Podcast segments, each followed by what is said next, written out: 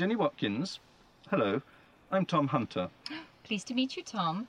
And when I say that, I mean it. I read your articles regularly. I think The Move is a brilliant magazine. Thank you. That's probably due to Max Johnson, not to me. Oh, you're too modest. I always find your articles fascinating. That one about the mayor of Boston. Imagine someone in that position dealing in cocaine. It's scandalous. That was Roger Fleck, or rather Ben Griffiths. I'm sorry? I didn't write that article, Ben Griffiths did. It appeared in The Limit, not in The Move. Oh, oh I'm so sorry, Tom. I'm just so busy right now. I'm getting confused. That's all right. We all get confused sometimes. Don't worry.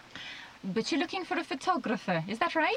I'm looking for someone to accompany me on my next assignment.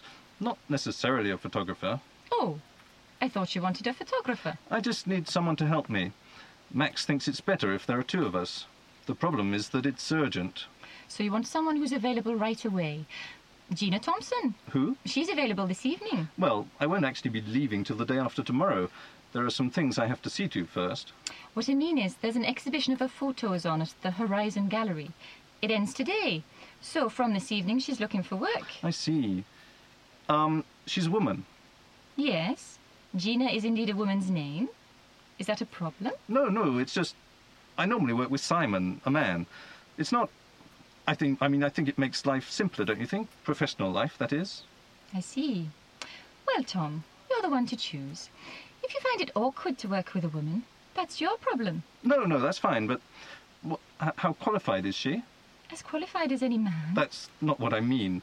But this isn't an ordinary assignment. I'm not going into the jungle or up a mountain. I'm looking for a missing person. Mm, Well, Gina does all sorts of work.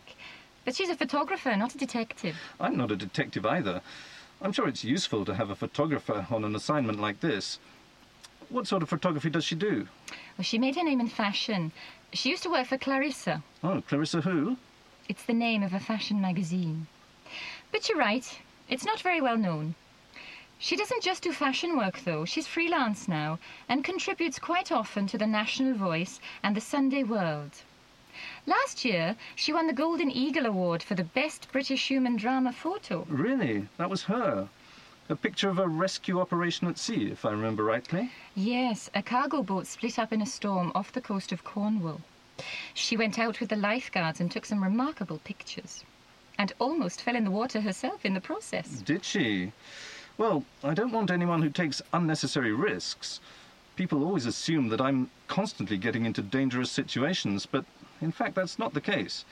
The first quality needed in my line of work is prudence.